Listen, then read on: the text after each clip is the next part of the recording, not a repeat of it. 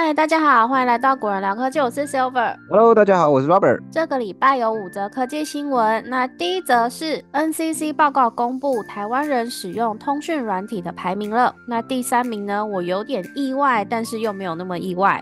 根据 NCC 的一二年通讯传播市场报告哦，目前台湾呢超过百分之五十一点八的民众日常只使用手机，反而呢没有室内电话，而室内电话的使用比例呢只剩下百分之二点四。在智慧型手机通讯软体方面，Line 呢以压倒性的百分之九十九点一使用率位居榜首，几乎每个人都在使用。Facebook 的 Messenger 以百分之四十九点二的使用率排名第二。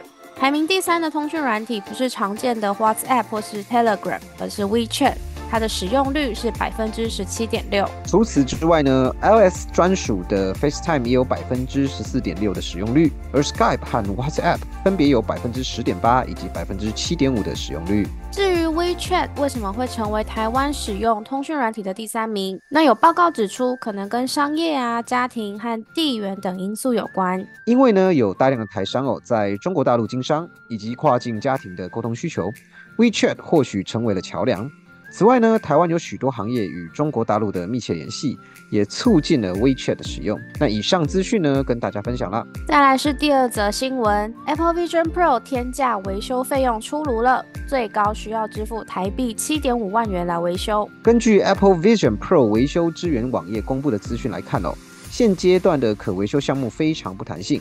只有提供了盖板玻璃维修以及呢其他项目维修的两种选项。那盖板玻璃维修呢，大概是台币两万五千零八十七元；其他项目维修呢，大约是台币七万五千三百二十五元。也就是说，除了正面盖板玻璃以外，维修其他任何零件基本上需要支付七万五千元的维修费。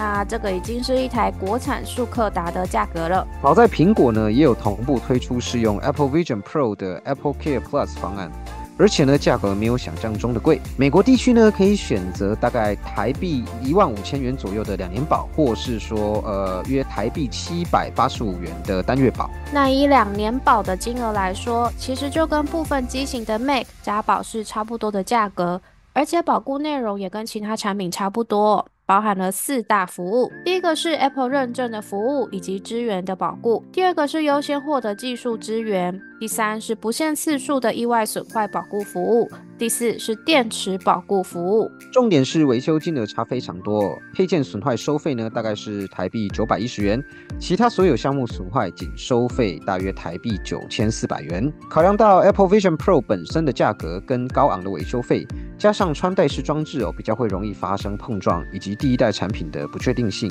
，Apple Care Plus 是值得保一下的。那目前苹果预计在二月二号会于美国正式推出 Apple Vision Pro，那其他国家的上市时间目前还是个未知数。那如果有最新的消息，我们也会在古人聊科技跟大家分享。以上呢是 Apple Vision Pro 的新闻。再来是第三则新闻，新款的十二点九寸 iPad Air 渲染图曝光。外形呢基本不变，荧幕加大，相机有新设计。这份新款十二点九寸 iPad Air 渲染图是由外媒 Ninety One Mobiles 提供的。从渲染图来看，整体外形设计的直角边框啊、按键布局、磁力接点、喇叭开孔、背面的接点等等，基本上都跟现在的 iPad Air 几乎完全一样。唯一比较明显的改变呢，是在后置的相机部分哦，从原本的单颗镜头凸起，变成类似于 iPhone X 与 iPhone XS 上的胶囊型相机系统设计。然后呢，还是一样没有配置闪光灯。镜头下的小点应该就是麦克风啦。这样的设计跟爆料大神马克·古尔曼在去年底的说法是符合的。马克·古尔曼他曾经说过，iPad Air 会首次推出十二点九寸的大荧幕机型，到时候就会有两种尺寸的 iPad Air 可以选择。那两台机器呢，只有尺寸上的差别，其他硬体规格都大致一样。看来苹果的策略哦是打算给每个平价款产品都推出一个大荧幕选项。就像是 iPhone 十五 Plus、M2 MacBook Air 十五寸，让消费者呢可以用相对便宜的价格体验大荧幕带来的视觉爽感。除此之外呢，外媒它也另外补充表示，新款 iPad Air 会配置 M2 晶片，而不是 M3 晶片。那这点倒不太意外，就是苹果的老套路啦。它想要做出一个产品的区隔，普通用户或者是有预算考量的人就可以直接选 Air。那有更高阶的性能需求呢，请直接选 Pro。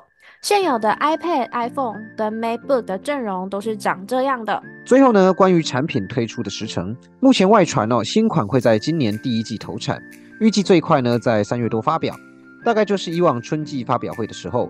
那以上呢是十二点九寸 iPad Air 的新闻。再来是第四则新闻，苹果上诉遭法院驳回了，美国地区开始贩售无血氧功能的 Apple Watch。这阵子呢，我们都有在节目跟大家更新这则新闻的后续哦。上周呢，更新到苹果跟 Masimo 的血氧检测专利纠纷进行到上诉阶段，在一月十八时判决结果出炉，美国法院呢驳回苹果的上诉，因此呢，苹果宣布哦，即日起在美国地区贩售的 Apple Watch Series 九与 Apple Watch Ultra Two 都将取消血氧功能。而事发之前呢，已购买的用户则不受影响。那现在大家如果点到美国的 Apple Watch 官网，就会看到页面上方有特别备注，然后备注是这样写的：他说 Apple Watch Series 九跟 Apple Watch Ultra Two 这两款机型呢，都不再包含血氧功能。根据了解哦，目前不包含血氧功能的 Apple Watch 系统内，仍然呢会搭载血氧 App，但点开后呢会跳出提示，告诉用户血氧功能不可用。也可以到 iPhone 上查看详细资讯。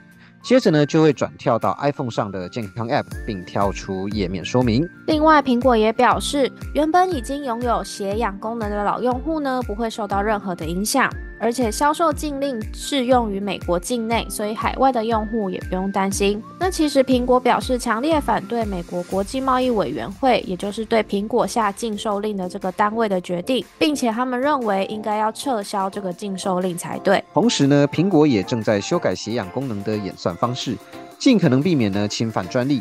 猜测哦，这就是苹果在系统内保留血氧 App 的原因之一。不过目前还不清楚苹果何时会推出新版的血氧演算法，就看苹果如何处理这场血氧专利的问题了。是的，那再来是最后一则新闻了，iOS 十七点三正式推出，这边要跟大家介绍八大更新亮点。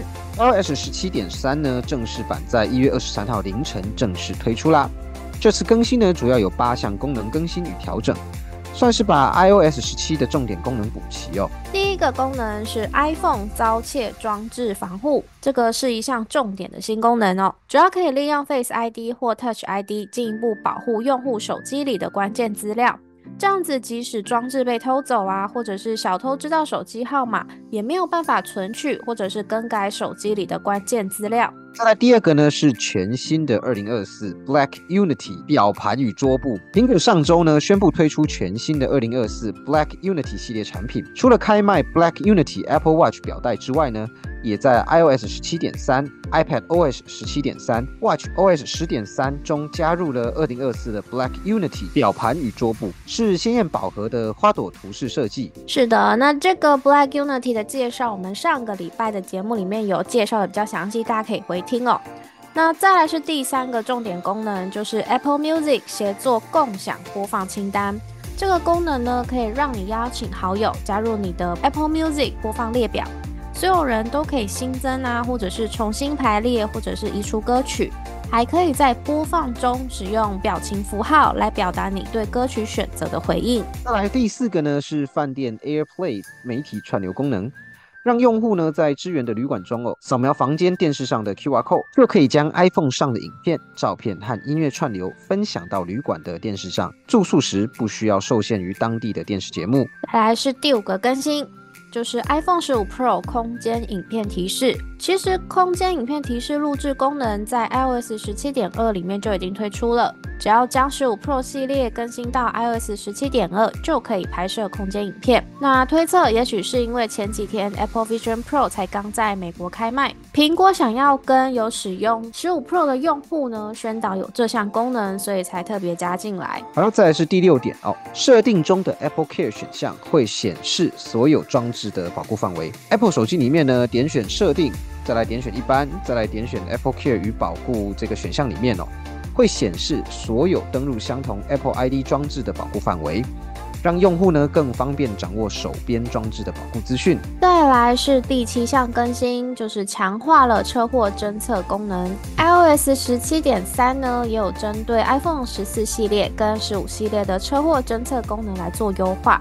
让装置可以更准确的侦测车祸意外，以避免不小心触发这个功能。再来是最后一点，第八点哦，修正了多项漏洞与错误。此外呢，这次的 iOS 十七点三、iPadOS 十七点三、macOS 十四点三、tvOS 十七点三，还修正了许多系统漏洞与错误，包含 WebKit 的其中一个错误呢，可能导致恶意程式任意执行 App。同时呢，也解决了像是神经网络引擎、邮件、Safari 等安全漏洞。那以上呢是 iOS 十七点三的介绍啦。以上就是本周的科技周报，希望大家喜欢。如果觉得我们节目还不不错的朋友，欢迎帮我们按赞。订阅，然后把果仁聊科技分享给更多朋友。我们下集节目见，拜拜。拜。